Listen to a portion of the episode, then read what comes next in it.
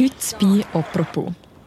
Das Ziel ist natürlich von jedem, der an die Olympiade geht, dass er eine Medaille kann, kann holen kann. Es ist ein mega schöner Gedanke. Es ist, es ist wirklich etwas, wo, ja, wo super wäre, aber es ist, es ist wirklich sehr, sehr weit, oder man ist noch sehr, sehr weit von dem entfernt. Aber es ist einfach die Motivation, die man dann hat, wenn man, wenn man anfängt. Sie trainiert, sie spielt, sie verliert und sie verletzt sich und macht am Ende trotzdem weiter. Über zwei Jahre haben wir Tennisspielerin Belinda Bencic begleitet und auch durch eine Pandemie, die ihren Alltag auf und neben dem Platz auf den Kopf stellt.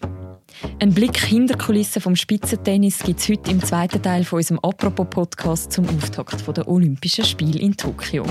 Mein Name ist Mirja Gabatuller und mir gegenüber steht wieder der Sportredakteur Fabian Sankines. Hallo Fabian. Hallo Mirja. Fabian, Belinda Bencic, die kennen ja die meisten als aktuell erfolgreichste Schweizer Tennisspielerin. Du hast sie zusammen mit dem Adrian Pannholzer mit der Kamera begleitet, im Training, aber auch privat. Was hast du für eine Person kennengelernt? Ich muss ehrlich sagen, ich war überrascht wie herzlich und nah sie kann sein. Sie hat immer so gewirkt als distanziert. Am Anfang haben wir uns ein Sorgen gemacht, ob sie, ob sie für den Doku auch ein bisschen, ähm, einen Einblick wirklich gibt und an sich anlässt. Aber da sind wir wirklich überrascht wie, wie, wie viel Nähe dass sie zulassen hat und auch wie viel ruhiger dass sie neben dem Platz ist, wenn man es jetzt vergleicht mit ihrer Emotionalität auf dem Platz. Mhm, auf die Emotionalität können wir nachher auch noch zu sprechen. Ihr habt ja vor zwei Jahren angefangen, Belinda Bencic zu begleiten. Und ihr habt sie begleiten bis Tokio, bis zu den Olympischen Spielen, die Ende dieser Woche losgehen. 2019 hat Belinda Bencic euch noch gesagt, in meinem Alltag spielt die Olympiade eigentlich noch nicht eine große Rolle. Natürlich in den Gedanken ist es schon da. Leider habe ich die letzte verpasst in Rio wegen einer Verletzung und das ist mega bitter für mich. Also umso mehr freue ich mich jetzt eigentlich auf Tokio. Aber wir haben ja jede Woche ein Turnier. In dem Fall muss ich mich wirklich von Woche zu Woche vorbereiten. Wie ist das unterdessen? Was können Sie an den Olympischen Spielen noch erreichen, was sie noch nicht erreicht hat? Also allgemein bei, Tennis gilt die Olympia eigentlich als 50 Grand Slam, also das 50 grosse Turnier vom Jahr. Ähm, das haben wir auch bei ihr immer so ein Gefühl gehabt. Es war für uns auch so eine Art schade, weil wir eine Olympiadoku gemacht haben. Aber jetzt haben wir schon gemerkt, wie viel ihr das Olympia eigentlich bedeutet, weil sie ja 2016 hat sie es verpasst wegen einer Verletzung. Das hat ihr extrem, extrem weh wie sie sagt. Und äh, jetzt ist sie wirklich mega aufgeregt. Also wir haben sie am Montag den Flughafen begleitet, mit der Kamera auch. Und dort hat sie, haben wir gefragt, wie sie geschlafen hat. Und sie hat gesagt, also schlecht, weil äh, ihr sind die ganzen Sachen durch den Kopf. Hat sie das vergessen? Hat sie noch einen PCR-Test vergessen? Äh, irgendein Formular nicht ausgefüllt? Also das zeigt, wie viel die Olympischen Spiele wirklich bedeutet. Und also ja, so schlaft sie nicht vor einem Grand Slam-Turnier, vor Wimbledon, wo wahrscheinlich ihr Lieblingsturnier ist. Das mag sie da oder das nimmt sie da jetzt wirklich noch ein bisschen mehr mit offenbar. Mhm. Schauen wir noch mal zurück im Leben von Belinda Bencic. Es fängt ja eigentlich schon damit an, dass selbst ihre Kindheit schon alles darauf angelegt ist, dass sie im Tennis mal gross rauskommt. Wir hören mal rein, wie sich ihr Vater und sie an das erinnern. Ja, Tennis habe ich immer gerne und und dann äh, bin ich mit der Dana, mit meiner Frau, wir in dem Tennisclub gewesen, und dann ist Belinda auf die Welt gekommen und dann Schritt für Schritt haben wir, haben wir so ein bisschen angefangen. Dann habe ich gesehen, dass sie, dass sie den Plausch hat, dass sie jeden Tag eine Stunde äh, sich konzentrieren und dann... Ja, als ich so zweieinhalb war, haben wir dann so langsam angefangen. Es war ja nicht wirklich eigentlich Tennisspieler in diesem Alter, aber es einfach so Bälle zugeworfen und so. Und ich habe einfach... Ich habe es gut gefunden, angeblich. Ich meine, ich kann mich eigentlich nicht daran erinnern. Aber ähm, dann später weiß ich eigentlich immer, dass ich, ich immer Freude hatte und es hat mir extrem Spaß gemacht und mit zweieinhalb hat sie erst mal einen Tennisschläger in der Hand. Wie muss man sich das vorstellen, wenn man quasi als Kind schon zum Tennisprofi ausgebildet wird? Ich glaube, das haben sich recht viel gefragt. Äh, der Vater Ivan Bencic sagt auch, dass sie immer wieder solche Sprüche gehört haben auf dem Tennisplatz. Man hört auch in der Doku, wie irgendeiner, der von weitem ruft, oh, haben sie nicht Martina, für Martina Hingis, die damals natürlich beste Schweizer Spielerin, taufen. Aber ja, sie hat offenbar schon mit zweieinhalb hat sie eine Stunde pro Tag gespielt, Tennis. Das ist wirklich irgendwie schwer vorstellbar, aber wir haben Videos gesehen, es sieht wirklich noch herzig aus. und ich glaube, sie hat mit zweieinhalb schon viel besser gespielt, als irgendwie, wenn ich jetzt das in der Ferien würde machen Es hat offenbar so angefangen, dass der Vater äh, Martina Hingis im Fernsehen gesehen hat und er gefunden hat, ey, dann ist er wirklich noch cool, weil der Vater selber ist ein Eishockey-Spieler früher. Und er hat dann nachher äh, die Melanie Molitor, das ist die Mutter und Trainerin von der Martina Hingis damals, hat er dann mal kontaktiert. Tennis ist ein riesiger Kommerz und ich habe gewusst, dass bei der Melanie, dass sie mir eine ehrliche Meinung gibt. Oder?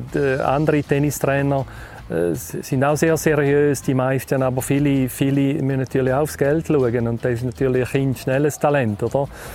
Ja, dann sind wir eigentlich dort angegangen, er hat mir wieso das alles gesagt, eben, das ist die Mutter von Martina Hingis und er hat sich extrem gefreut und hat mir das dann auch so gesagt und dann auf einmal, wo wir dort waren, ich bin, ich bin einfach mega nervös geworden, als ich sie gesehen habe. Ich habe sie natürlich auch im Fernsehen gesehen und alles und und für mich ist es dann auch unmöglich geworden, um dort zu spielen. Also Belinda hat doch den ganzen Stress, doch den ganzen Umstand, hat sie nicht wollen spielen und hat sich hinter der Mami versteckt und dann und mir auch Scheiße extra aufgefahren und sie haben sich Zeit gegeben. Aber dann hat mir äh, die Melanie mit der Martina dann äh, ein bisschen Technik gezeigt und äh, auf was dass wir schauen sollen. Und dann, zwei, drei Monate später, haben wir uns dann nochmal getroffen und dann hat Belinda dann gezeigt, was sie kann und vor allem gefördert ist sie eben von ihrem Vater geworden. Wir haben es schon erwähnt. Wieso ist ihm die Karriere von seiner Tochter so wichtig gewesen?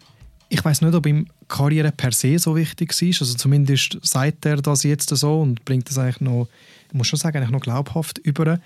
Für ihn ist einfach Sport immer auch eine Lebensschule gewesen. und ist es auch immer noch, muss man sagen.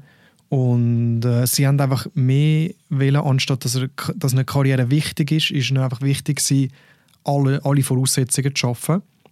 Aber wenn man Belinda jetzt anschaut, eben, sie scheint glücklich zu sein und ich glaube, am Schluss geht es um das. Mhm. Weil du erwähnst es gerade schon, von außen ist ja oft das Bild auch gezeichnet worden, dass Belinda, der Belinda Bencic ihre Karriere eigentlich ein Projekt äh, von ihrem Vater war. Wie geht die Familie mit dem um, mit dem Vorwurf? Ich glaube, sie haben sich daran gewöhnt. Gerade jetzt der Vater, er, wenn man ihn darauf anspricht, er lacht eigentlich über das. Ich nehme es jetzt schwer an, dass er das wahrscheinlich nicht immer gemacht hat. Ich kann mir vorstellen, dass das, wenn man das nach außen zeigt, dass er das schon ein bisschen mitnehmen kann. Ja, wir haben viele Sprüche natürlich gehört, auch in diesen Tennishallen. Oh, jetzt ist er wieder mit dem kleinen Mädchen da. Oh, jetzt wieder einer, der will reich werden mit dem Kind und das arme Kind. Und, und da gilt es einfach wahrscheinlich zu sagen, im Nachhinein ist man schleuer. Also wenn jetzt Belinda mit 15 das Racket angerührt hätte, dann hätte man vielleicht gesagt, ja, da ist ein grosses Talent verbrannt worden. Ähm, jetzt ist es so, sie hat äh, Halbfinale gespielt, ein sehr grosses Turnier, sie hat gute und grosse Turniere gewonnen, sie hat ein gutes Leben, sie hat äh, schon auch einiges an Preisgeld verdient und eben, sie macht das, was sie selber sagt, was sie am liebsten macht. Von dem her kann man sagen, im Nachhinein ist das offenbar in dem Fall äh, wirklich die richtige Entscheidung gewesen. Wie muss man sich dann allgemein jetzt so einen Alltag von so einem Tennisstar wie ihr vorstellen? Also wie stressig ist jetzt das im Vergleich zum Beispiel mit einem Job von dir oder von mir? Also ich bin gerade vor einer Woche bin ich noch mal bei ihr in Bratislava gewesen. Also sie wohnt und trainiert ja in Bratislava und dort ist ihr das Programm eigentlich so jeden Tag, dass sie am Morgen um 6 Uhr hat sie schon ähm, Athletiktraining gehabt und danach ist sie auf dem Tennisplatz, hat bis um 11 Uhr auf dem Tennisplatz trainiert, dann zum Mittagessen und dann eigentlich nochmal neu, also hat sie eigentlich was jetzt viermal am Tag trainiert. Und das ist jetzt ihre Vorbereitung auf Olympia. Ich nehme es an, an sonst auf, auf Turnier. Und während der Saison ist ihr Alltag eher, dass sie äh, Matches spielt, Turnier spielt. Also gerade im 2019, am Anfang, als wir sie begleitet haben, in dieser Saison dort hat sie über 70 Matches gespielt. Das bedeutet in der Saison eigentlich alle vier Tage ein Match, was schon nach einer rechten Zahl tönt. Mhm. Tennisexperten sagen jetzt offenbar, das ist nicht zu viel. Was aber da dazu kommt, was man da muss rechnen, durch die Reisen durch verschiedene Zeitzonen, durch äh, verschiedene klimatische Bedingungen. Und das ist, glaube ich, das, was sich summiert und wo das ganze Programm dann eigentlich relativ äh, happy macht und wo sehr viele Spielerinnen dann gerade gegen das Ende der Saison doch extrem spüren. Du erwähnst es gerade, also sie chatten ja von einem Turnier zum nächsten und dabei wird sie eigentlich meistens begleitet von ihrem Vater, der lange ihr Trainer war und von ihrem Partner, wo ihr Fitnesscoach gleichzeitig ist. Wie hast du das erlebt? Wie, wie einfach oder wie schwierig sind das so persönliche Beziehungen, wenn man ständig unterwegs ist? Also sie sagt, sie können das gut trennen, das Professionelle und das Private. Aber wenn man sie jetzt manchmal sieht, auf dem Platz mit ihnen diskutieren, dann bin ich mir nicht sicher, ob sie mit einem anderen Trainer genau gleich für so kiffeln, fast so zum Teil. Aber dann gibt es gleich auch die Resultatseiten und dort geht eben auch wieder auf das 2019 dort am Anfang, wo sie wirklich eine sehr, sehr gute Saison hatte, die beste, die ist auch gerade damit zusammengegangen, dass sie wieder mit ihrem Vater angefangen hat zusammenzuarbeiten. Vorher hat sie sich eine Zeit lang von ihm getrennt. Dort beteuern übrigens beide, dass das Verhältnis immer noch hervorragend war. Also das spricht dann vielleicht gleich wieder, dass sie es trennen können. Jeder, der Kinder hat, versteht das. Oder? Ich meine, sie in dem Alter mit, mit 18, äh, 19 kommen sie mit eigenen Vorstellungen und äh, sie hat beweisen, dass sie es allein kann, äh, wo, wo, wo, wo ich nie gezweifelt habe daran. Man ist eigentlich die ganze Zeit so mit seinen Eltern zusammen und dann irgendwann brauchst du einfach mal die Umstellung. Mein Papi hat das eigentlich mega gut ähm, wieso auch erkennt so von sich aus, dass er sich wieso sich muss in in den Hintergrund ähm, ziehen und dass er mich jetzt einfach muss lassen, um dass ich selber so meine Sachen probiere und experimentiere und, und versuche meine Karriere in meine eigenen Hände zu nehmen. Sie war aber nicht ein Buch von der Familie sondern mehr die Suche nach einem neuen Input. Wenn man ja schaut auf dem Platz, also dort ist ja die Medienpräsenz im Tennis doch recht hoch. Es sind auch immer Kameras relativ nah dran. Und es gibt gerade bei der Belinda Bencic viele Szenen, wo man auch sieht, wie sie auf dem Platz schreit, wie sie zum Teil sogar das Publikum so ein bisschen wie sie brüllen zum Teil. Das ist so ein Bild, das man immer wieder von ihr zeichnet. Sie sei sehr emotional, sie sei vielleicht zu emotional, sagen die einen. Wie hast du das erlebt, wo ihr so nahe bist? Was ist da dran? Ja, also sie hat uns auch erzählt, dass äh, sie ab und zu vom Platz läuft und dann wirklich auch überrascht ist oder gar nicht merkt, wie sie auf dem Platz äh, war oder wie sie auch übergekommen ist.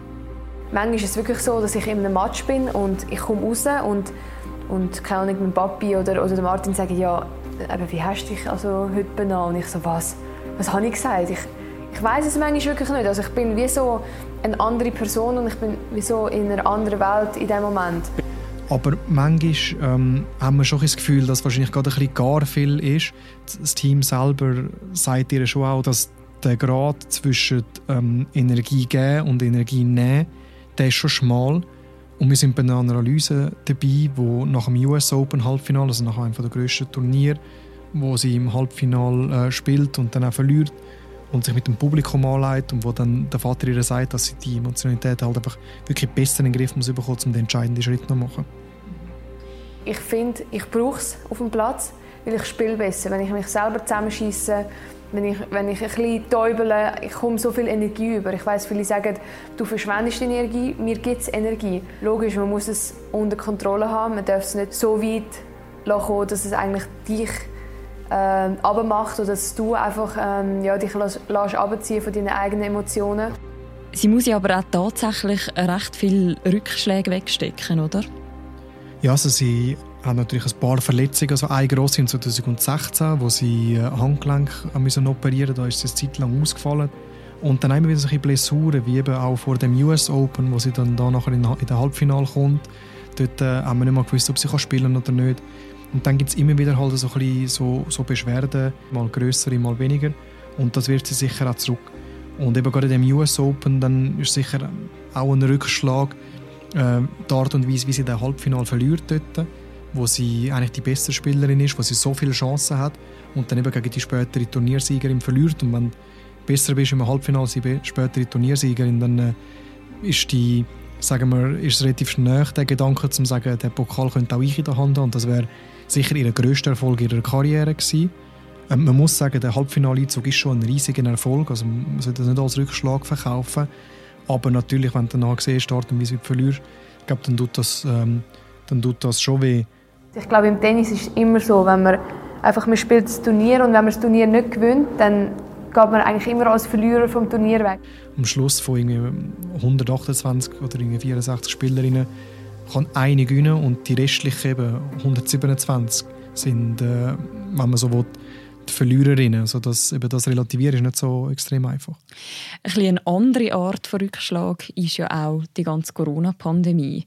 Wann betrifft Sie die Pandemie zum ersten Mal? Also das erste Mal ist im, äh, ich glaube im März 20, wo sie äh, auf Denver fliegt. Also sie müssen das Turnier spielen in Indian Wells. Und sie steigt im Flüger ein und es ist noch alles in Ordnung.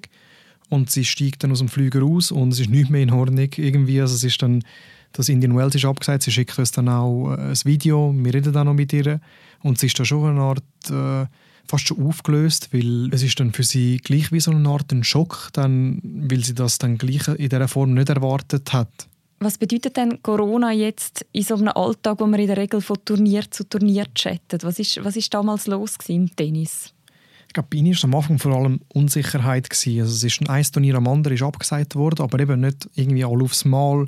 Irgendwie im einen Land haben sie noch versucht zu spielen, im anderen nicht. Und dann ist aber sind die Turnier gleich abgesagt worden. Also das heißt dann, sie, sie hat lange nicht gewusst, eben auch, soll sie in den USA bleiben oder nicht. Irgendwann ist dann ähm, der Trail-Ban, also die Reisesperre, dann gekommen, wo der Trump erlassen hat. Und dann hat sie, glaube der vorletzte Flüger noch heim verwünscht. Wo der Trump ja die Ansage gemacht hat, dass ähm, der Travel-Ban kommt, ja, sind wir eigentlich ja, wie so ein bisschen so ja, in Panik geraten. Und dann ja, sind wir am gleichen Abend sind wir noch heimgeflogen, zum Glück, weil das irgendwie so der vorletzte Flug war, den wir hätten können nehmen Deswegen sind wir mega froh, dass wir es geschafft haben hier Und ja, wir müssen jetzt ähm, gleich aber 14 Tage ähm, also die Heim-Quarantäne absolvieren. Was machst du jetzt? Oder? Einerseits ist für den Tennisspieler fast schön, man kann ein bisschen sein. Andererseits, du musst ja gleich auch fit bleiben, weil du weißt nicht, wann geht es wieder los. Und dann ja, hat sie jetzt zum Beispiel im Garten trainiert, sich so versucht, äh, fit zu halten. Und, aber ich glaube schon auch, dass, und das hat sie auch gesagt, dass sie ein Stück weit, dass sie nicht mehr haben müssen reisen das hat sie dann schon ein bisschen genossen, weil ähm, ja, mal zwei Wochen die das hat sie wahrscheinlich nie, oder einen Monat die was bedeutet das denn sportlich für Sie? Wenn Sie, also Sie kann ja noch trainieren eben im Garten, aber wahrscheinlich sehr eingeschränkt, oder? Sie kann nicht mehr auf den Tennisplatz in dieser Quarantänezeit. Nein, also sie hat wirklich müssen die bleiben. Vor allem in der Slowakei es dann auch so gewesen, dass man wirklich dann hat es Ausgangssperren gegeben, alle Plätze eigentlich zu gewesen, wo es bei uns noch offen sind und ja, also sie hat dann sie hat dann im Garten gespielt, sie hat also Tennis gespielt, sie hat dann äh, auch bei sich die ein Fitnessprogramm gemacht, dass sie einfach aktiv bleibt und sonst irgendwie dann ganz viele Sachen, die sie sonst nie gemacht hat. Irgendwie Puzzle gemacht, sie hat ihre Grand Slam-Tücher äh, sortiert, irgendwie nach, äh, nach Turnier, welches ist jetzt von Paris, welches von Wimbledon, welches von Australien, welches von den USA. Aber ich glaube dann, gerade bei, bei so Leuten ist es dann schon, die immer unterwegs sind, wo, wo, wo sich eigentlich der, der sportliche äh, Wettbewerbsalltag gewöhnt sind, irgendwann geht dann schon ein bisschen Decke auf den Kopf und wir sind wahrscheinlich schon froh, wenn sie wieder, wieder raus können. Das war aber in der ersten Quarantäne, beziehungsweise in der ersten Welle auch. Dann, dass so eine Quarantäne ein bisschen weniger angenehm und weniger lustig kann sein, merkt sie dann im Januar 2021, wo sie äh, auf Australien gehen und das Australian Open, also der erste Grand Slam, das erste ganz grosse Turnier vom Jahr spielen. Und dann bei ihrem Flüger gibt es äh, einen Corona-Fall. Das heißt, alle, die in dem Flüger waren, müssen die harte Quarantäne. Wie geht's?